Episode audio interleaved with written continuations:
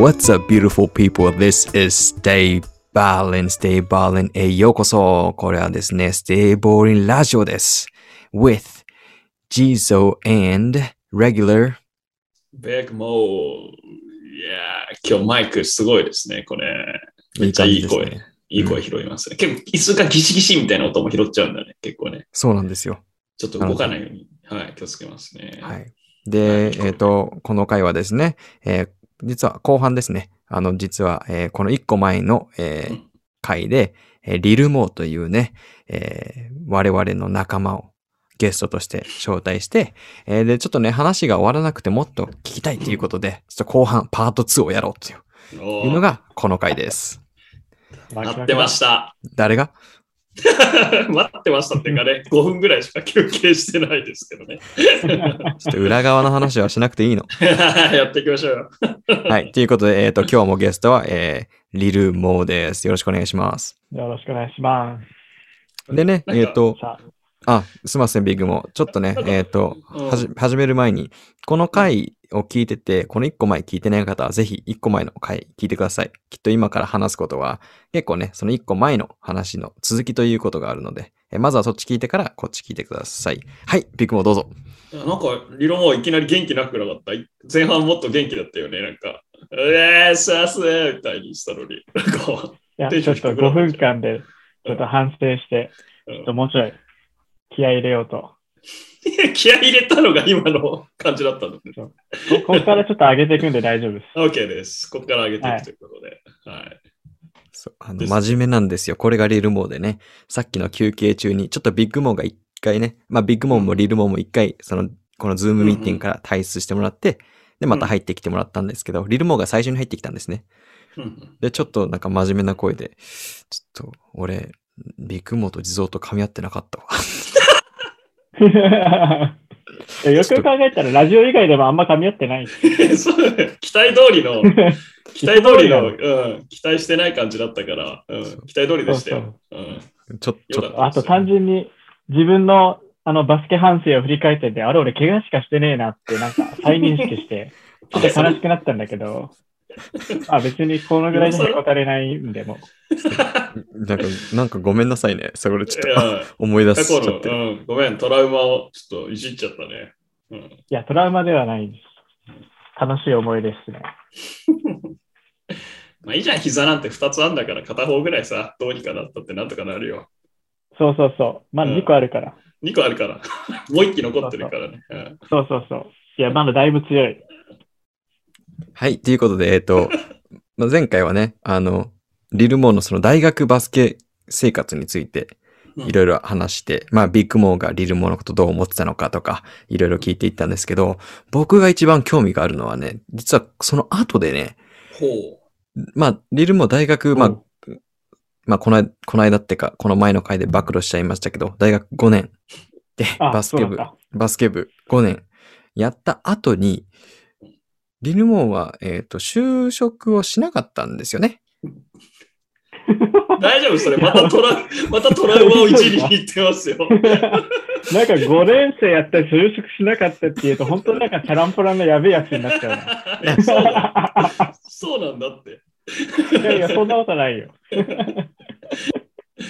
で、うん何を知ったんですか？確かに。ねな、な、ええじゃねえよ。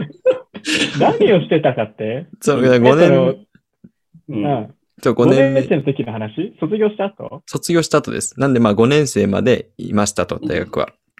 で、あ、ああ、そうね。うん。なら、なぜその5年生、確かに。なぜ？なぜ？普通では起こり得ないことが起きた。うん。いやいや、まあ、全然ね、そそうういう留年ってか、うん。あると思うんですけど、まあ、うん。いろんな意味で5年目っていうのがあるじゃないですか。例えば、1年その、はいはい。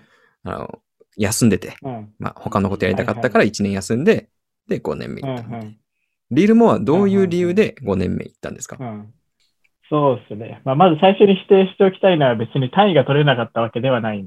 うん。方じゃないんですよ。ちゃんと取ってましたよ。いやいや、4年の春に全部取り終わってたんで、わかんないもん、俺たち。4年でしか卒業してないから。5年生のなり方わかんねえからさ。いやー、これやだわ。ちょっとビッグモーが嫌なやつになってますね。そうだね、うんだんだんね。え、5年生してたのは、なんだろうな。いや、なんか就活一応4年生にして、し始めたんですよ。まあ、それはみんなやるんで、4年生の春に。ううんんうん。就活したんですけど、まあ自分ちょっとバスケが好きすぎて、ちょっと志望動機絶対書くじゃないですか。うんうんあれがなんか全く書けなくて、なんか、なんかやりたいことなんだろうってや考えるじゃないですか、なんかう。んああ、はいはい。就活してる時にね。うん。で、何かなーって考え、いや、リーグ戦引退した後に、なんか、まあ就活だな、何したいかな、みたいなことをうん。考えてて、で、なんか何もパッて思いつくもんがなかったんですけど、なんかリーグ戦終わって、えーっと、多分1部と2部の入れ替え戦を見てた時か、なんかインカレの試合見せた時かなんですけど、そういえば俺バスケ好きだなって思って、うん。で、なんかバスケ関わる仕事とか、なんかそういうのしたいなって思い始めたのが、まあ一個あって、うん。で、それでなんかずーっとバスケ好きだから、なんかやりたいなーってことを考えてたら、なんか就活で本当全然志望動機書けなくなっちゃって、バスケはの、まあなんかいい感じに言うとね。うんあ。だから、あの、まあ、例えばね、本当にバスケ好きな人はいっぱいいると思うんですよ。でも、その、バスケが好きだけど、まあ、どっかで諦めて、まあ、本当に思ってないけど、志望動機をね、何かしらそれっぽく書いて出す人が多いと思うんですけど、リル・モーは、もうそれもできなかったと。その、できなかったっていうか、もうその気持ちが強すぎて、うん、本当にもう嘘もつけない志望動機でね。そのもうやりたいことはバスケだから、それに素直に、素直になるっていうか、それ以外は考えられないっていう状態だったんですね。うんいやね、今聞いてる人いい話風に聞いてるじゃん。違うんですよ。あの僕らよく言ってるんですけど、僕らにとってバスケはあのドラッグと一緒なので、あのね、好きすぎて、ぎてやめれないってのはそういうことですよ。皆さん聞いてちょっとて。依存か、これ。そうそうそうそれ以外考えられなくなっちゃったんだよ ね。そうそう、そういう状況ですっていうふうに捉えてください。はそう、今ちょっと中毒、ドラッカーになっちゃって。い。そうそう、リハビリしないとそうそうそういう状況。そう。だからね、そうですね。だから志望動機書けんくて、まあ志望動機書けなかったっていうよりかは、いやなんか将来バスケのこともっとやりたいなって思ってたから、どうしてもそそっちに引っ張られちゃって、うん。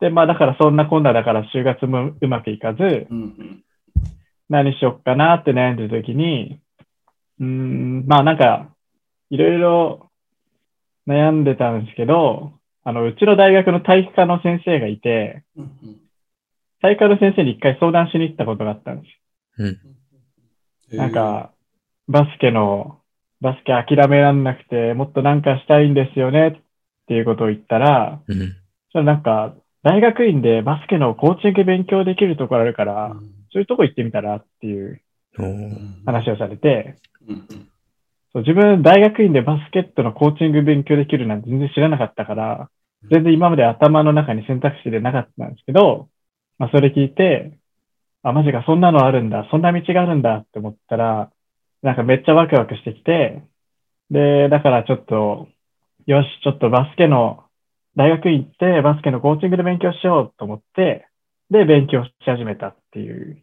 うで、んそのまあ、全然、自分4年生まで文系の、俺ヨーロッパの歴史の勉強とかしてたから、もうそんな、全然バスケと関係ないから、そっから大学院行くってなったから、まあちょっとそのコーチングとか体育系の勉強しなきゃって思って、一応5年生になったっていう。で、勉強して、で、受験勉強してっていう。はあ、なるほどね5。年生やって勉、5年生の間だからなんかそういうコーチングで勉強とかして、うんで、そっから大学院生だったっていうなるほど。流れ。だから5年目アシスタントコーチしてたのっていうのはそことも関連してるってことですね。まあそうだね。てか単純にもう4回リーグ戦出ちゃったからもうプレイヤーとしては出れないから、ああ、そっか。まずもうアシスタントコーチしかなかったんだけど、まあそれもある。うーん。なるほど。でまあその、僕もリル・モーが、まあその、うんバスケのコーチで大学に行くって言い出した時に、そんなんあるのって僕も知らなかったので、ねうん。そう。じゃあちょっとびっくりしたんですけど、それは、な、何を具体的に学ぶんですか？大学院で。あ何を具体？ううんん、そう、そう、何を、何を学ぶんです？バスケコーチっていう、その、うんうんうん。あれなんですか、メジャーではないか、なんて言うんですか？あの、分野？また分野になるのかな？うん。うん。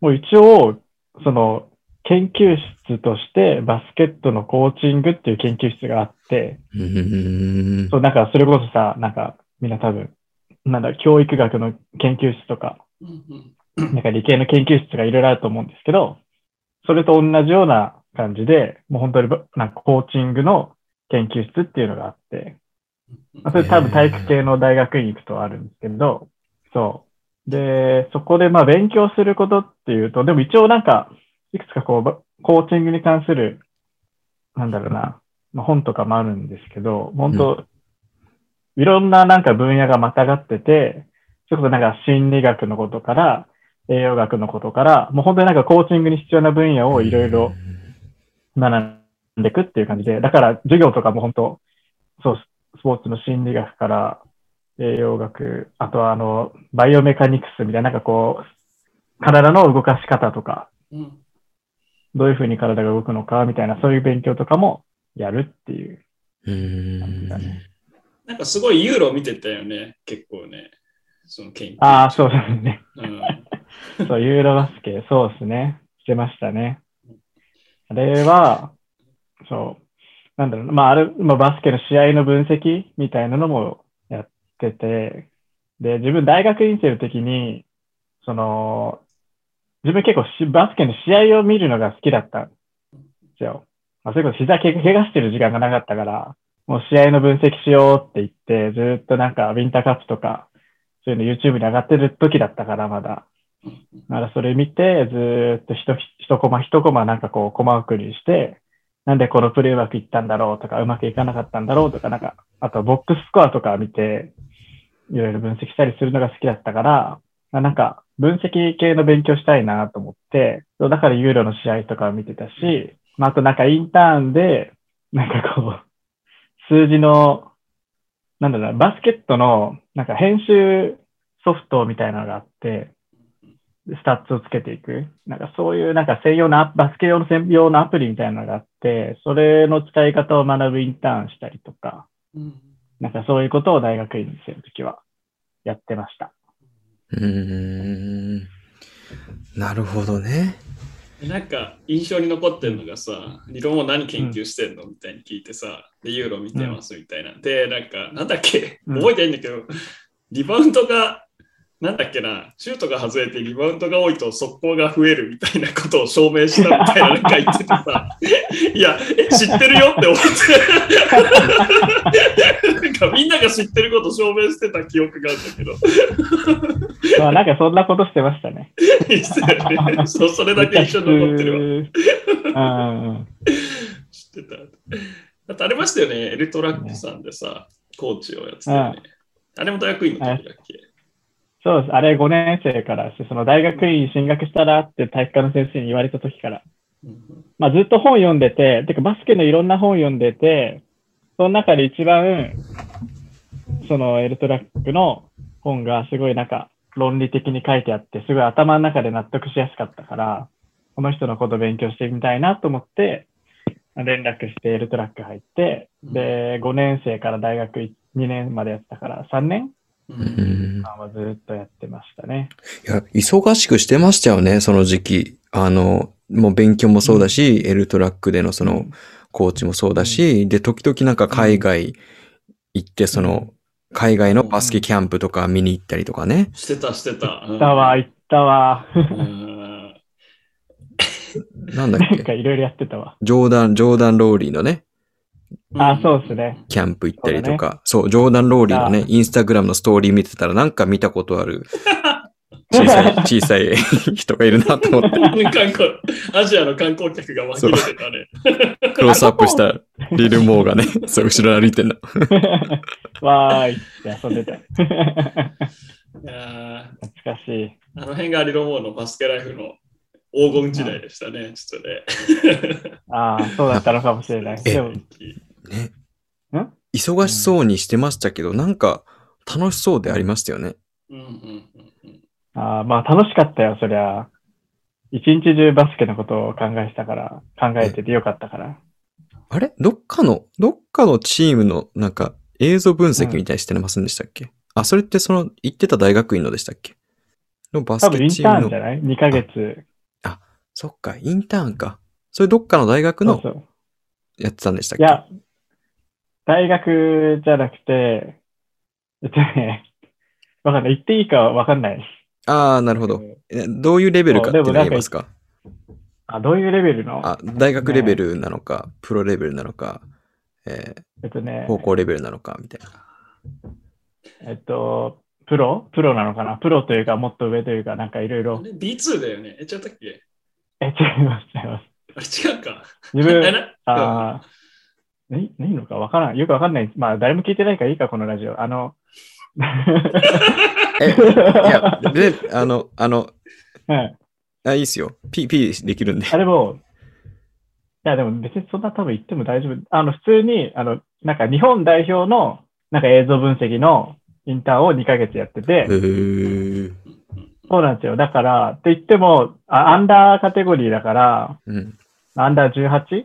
うんの分析をずっとうん。2ヶ月やるっていうお仕事をしてて、たまたまインターン受かって、うーん。うん。そう、だからずっとやってたんだよねっていう。それ分析って言ってもひたすらそのソフトを覚えるうん。っていうのがメインだったから、うん。じゃあそのアバスケットの分析ソフトをずっともう朝の9時とかに出勤してうん、夜の6時か7時ぐらいまでひたすらもうそのソフトをずっと Mac でパカタカタカタカタやって映像編集するっていうのを2ヶ月ずっとやってたっていうう。うんん。そう。ないろいろやってんだね。俺が B2 だって言ったのあれだ。なんか会場設営のバイトだかしてたよね。であ、してた、してた。で、なんか弁弁当がどうたらとか言ってすげえ文句言ってたのだけ覚えてるよ。弁当したっけ？何したっけ？そう、なんかそうだ、試合のお手伝いもしましたわ。そう、女子の、けうんうん。そうだ、ビッキーズの、羽田ビッキーズのそうんうん。ボランティア、試合の設営とか、お手伝いとかもしてた。してましたわ。えーいや、ほんといろんなとこで、いろんなことやってたんですね。そうなんよ。なんかもういろいろ、いや、そう、バスケのスタッフとかも面白いのかなと思って。なるほどね。大好きだな、バスケが。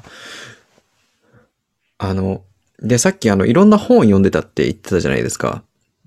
うん。あの、リル・モーが、あの、ビッグ・モーがウェイトとして使ってるあの、コーチングバイブルみたいな読んだことあります？ああ、見たことある。あ、これみ み読んだことはない？え、読んだこともある。あ全部読みました？いや、さすがに全部は読んでないけど。あ、ほらほら。多分。そうだ多分、え、わかんない。どうなんだろう。そうかいつまんで読んでた。いつかみたいね。ビッグそう、ビッグモーはね、堂々と読まな。いやつのセリフ。そうそうそう、ビッグモーは堂々と、こんなん読む人いるんですか？つって全部。全部読むもんじゃないそうだ、でしょ。言ってた、言ってた。怒られてましたね。ウェイチョだから読みだっつって。すいません。そうそう。ちょっとずつね。てた。いやー面白い。いや、でも、あの、まあ、リルモーの話に戻りますけど、まあ、そんだけ大学院、ね、もうバスケにかけてたわけじゃないですか。大学院の確かに。何年間ですか ?2 年3間年？三 ?5 年か年、1年、2年。うん。あ、そっか。3, 三年間かうん。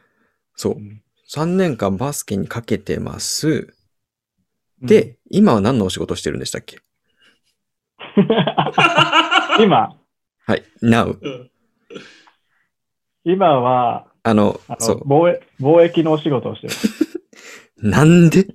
いよいよ本物のトラックに手を出し始めたっていうね。そう、ちょっと。俺、バスケじゃなくて、ちょっともっといいもの、ちょっともっとやばいやつに移動しようかな。バスケじゃちょっと物足りなくなってきて、なもっるとほどねハッピーになるやつやろまう。ずいまずい。最初はマリワナから入って、その後コカイン行っちゃうみたいな。そうそうそう最初はバスケから。やばいじゃないですか。バスケやばいじゃないですか。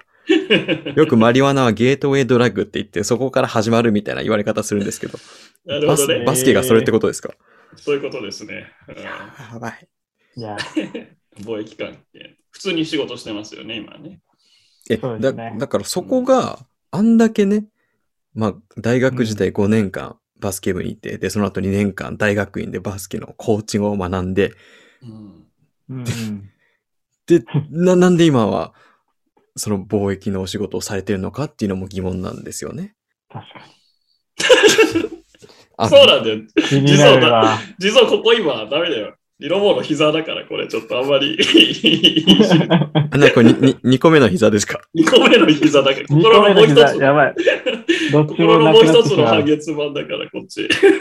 怖えでも、確かに、あのね、コーチってタイプではないよね。リロボーはね。ー。あうんあ、そうですね。うん。そうそう何なんだろうあのバスケって本当に奥深いし広いけど、そのバスケですら、ね、理論もどう受け入れていいか、ちょっとまだバスケ側がまだね、決めかねてるんじゃないですか。選手じゃないし、でもささっき言ってたみたいなそのデータ分析が好きって言ってたじゃないですか。で、そういうのは結構そのむ、なんだろう、ぐわーって入れるから、向いてんのかなと思うんですよね。だからその、なんだろう、選手を育てるのが、まあ、例えばコーチの役割だとしたら、その裏側にいるそのうん。データ分析だったりとかうん。映像分析とかっていうのは、まあ大学院でも学んだことだから、なんか、やりたければ、まあやりたければやれるか、そんな甘い世界かは知らないですけど、全うん、然、リルモ的には向いてるかなとは思うんですよね。うん、ってなった時になぜその道を進まなかったのかっていうのは、そういう、はいはい。なんだろう、へ変ないじりとかではなく、うんうん。シンプルにその聞きたいです。だって、大学5年、4年生の時は、もうバスケが好きすぎて志望動機が書けなかった。人が、その後大学院2年間でいろんなとこ、まあね、アメリカとかバスケのキャンプ行って、うん。それ以外の時間をエルトラックとか、あの、インターンとかで時間使ったのが、うん。なぜ、その貿易、まあ、すごい素敵なお仕事だし、全然キャリアとしてはいいとは思うんですけど、その、ね、なんでそっちの方向に行ったのかなっていうのは知りたいですね。確かに。は話せる範囲でいいです。あの、そんな、あのええぐりたいわけじゃないので。えぐられている。まあ、なんだろう。まあ、あんま、あれだな。単純にバスケコーチにあんまり向いてなかったかな。あれ？なるほどね。いや、地蔵あれじゃない？あの、俺、は今コーチしてるし、地蔵もバスケ関連の仕事してるけどさ、なんか俺たちもさ、今俺ごめん、地蔵に話しかけてたんだけど、俺たちもさ、バスケから離れかけてたじゃん。俺は就職した時だし、地蔵もそうだしさ。ああ、そうね、そうね。で、なんか意図的にさ、選んだわけじゃないじゃん、バスケを。なんか偶然じゃなかった。俺はたまたま、あの、監督の方から電話かかってきてコーチしないかっていうのがたまたま電話来たらしい。地蔵ももともとはなんかプログラムとかちょっと考えてたりしてたじゃないですか。はいはいはい。そうそう。だからなんか、意図的にっていうより運命にこう引っ張られてる気がして。うんうん。で、何が言いたいかっていうと、リロボーの運命力というか、これ、これからなんじゃないと思ってるのよ。だから、運命が、こう、バスケ、バスケが理論を引っ張ってくるのは、バスケの方に。なるほどちょっと何言って。るか分からなかったら、バスケが理論をこう引っ張ってくるのは、これから待ってるんじゃないかなと、俺はちょっと思ってるんだけどね。そうね。充電期間。ああ、そうね。そうね。いやまあ、それも確かに一理ありますね。一理あるというか、確かに間違いないとは思う。うん。たただ、ただですよ。僕が聞きたいのは、そそれはあったとしても、その前に判断をしてるわけじゃないですか。そうだね、一旦ね。そこのそう、そこを、そこがそのコーチが向いてないと気づいたからなんですか？ーうん。まあ、向いてないっていうか、まあそうね。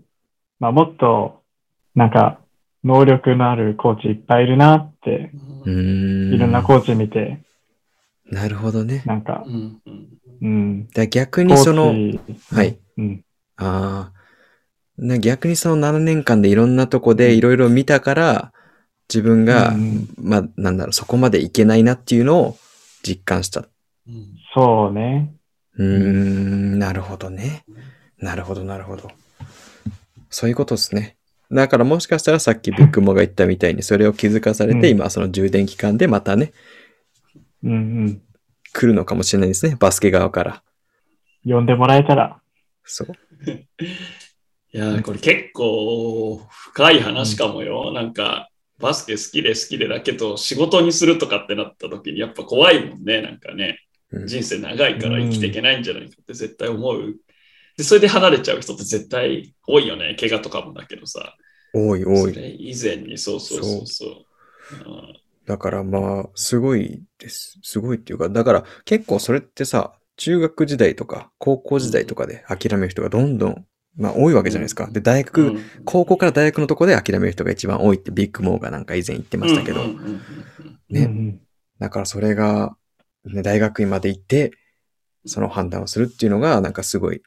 で、その、辞めるっていうのも結構勇気、や辞めるっていうかその方向行かないっていうのも割と勇気いることだなっていうのも思って、まあちょっとね、うん。知りたかったんですけど。まあ、とは言ってもね、バスケから完全に離れたわけじゃなくて、今もね、あの、我々のチームで選手としてやってますしね。嫌いになったとかではないんですもんね。そうだね。全然嫌いじゃないし、今も週3でバスケしてるしな。え？週3でしてんの？え、週3で。だったらもうちょっと最近さ、始めましとか。ああ、そっかそっか。ち、ちなみに、はいあの、今、今の、その、リルモーのバスケのゴールというか、うん。いいね。今からやりたいことっていうのは何かあるんですか？それがまあ、今年とかそういう、ショートタームでもいいですし、うん。まあ、もうちょっと先のことでもいいんですけど。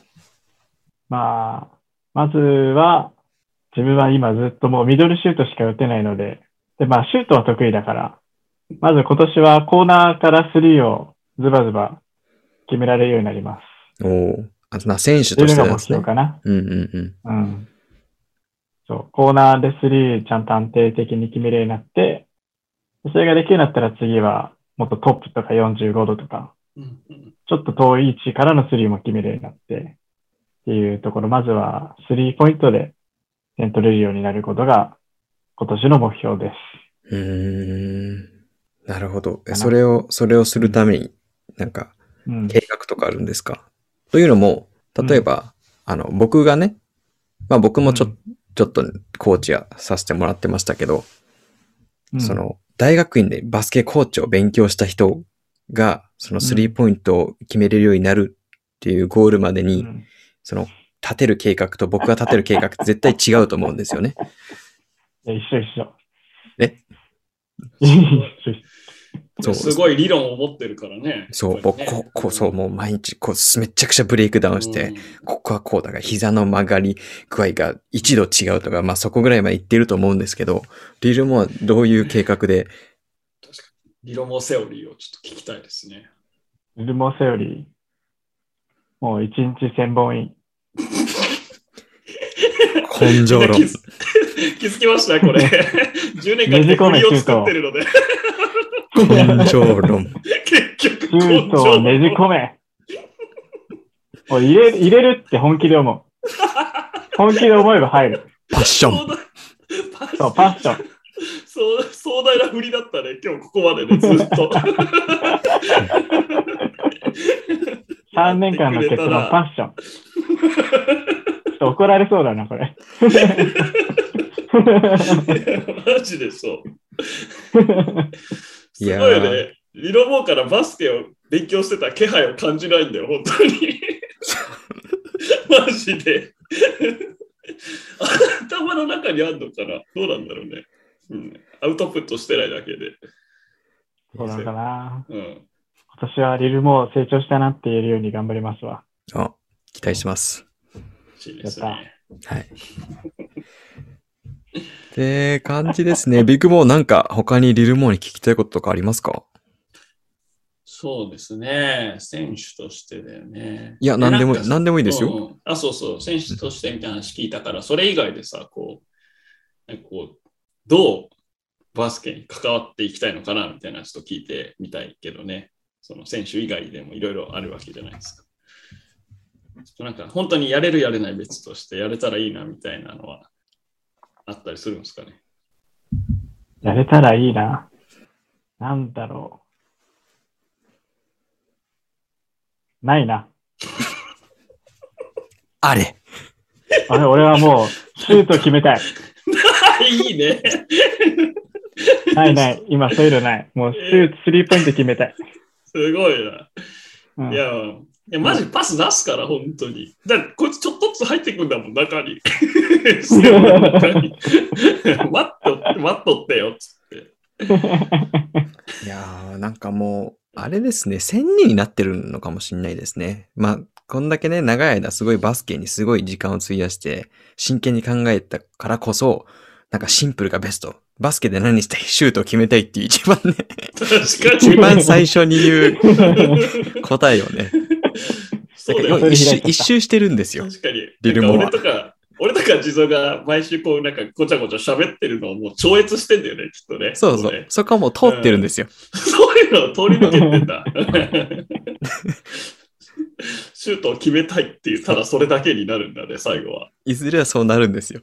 なんでもうね、そのバスケのライフサイクルっていうのもあねー、一回終わってるんですよね、きっと。なるほど。確かごめん、ちょっに。と先に行っちゃいましたわ。確かにね、バスケがバスケである理由って、ただあのね、輪っかの中にボール通すだけだもんね。そそこに気づいてんだ。やっぱり悟ってんだ。すげえな。やっぱ。すごいな。さすがだわ。うん。ちょっと、あの、はい、あの、背中を追いかけます、スリルも。うん。はい。早く追いかけてきてね。もう一個、あの、ヨーロッパの歴史についてどう考えてるか聞きたいんだけど。ヨーロッパは、めっちゃ元気。3000年前からめっちゃ元気。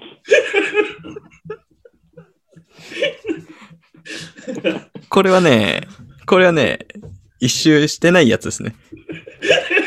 まだい一一本も取ってないやつですね。これ多分単位落としてるぞ、これ。5年生になった理由。さっきのね、単位を取った、単位を取った。めっちゃ元気。めっちゃ元気って書いて、単位落としたぞ、これ。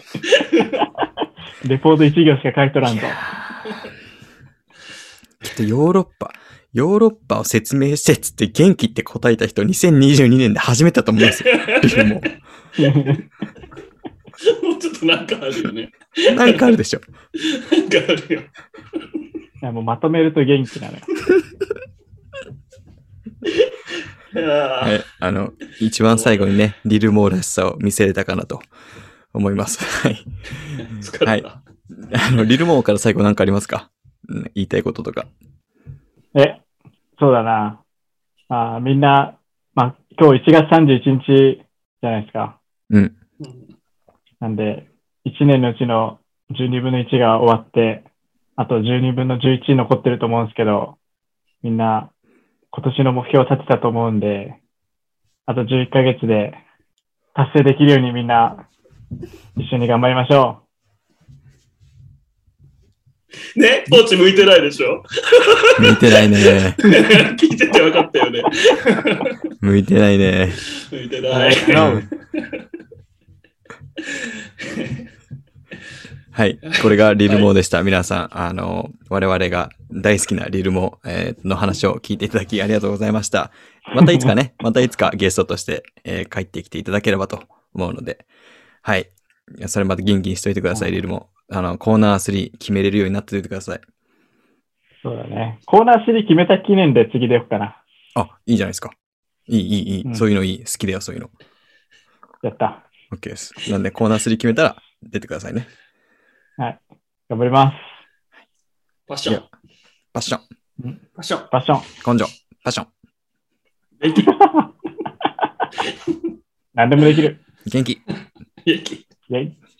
はい。ということで、えっ、と、皆さん今日もね、えっ、と、割と真面目な話もあり、最後の方はふざけた話もあったと思いますけど、えー今日も聞いていただきありがとうございます。これはですね、Spotify と Apple Podcast で流しているので、えーぜひこれからもよろしくお願いします。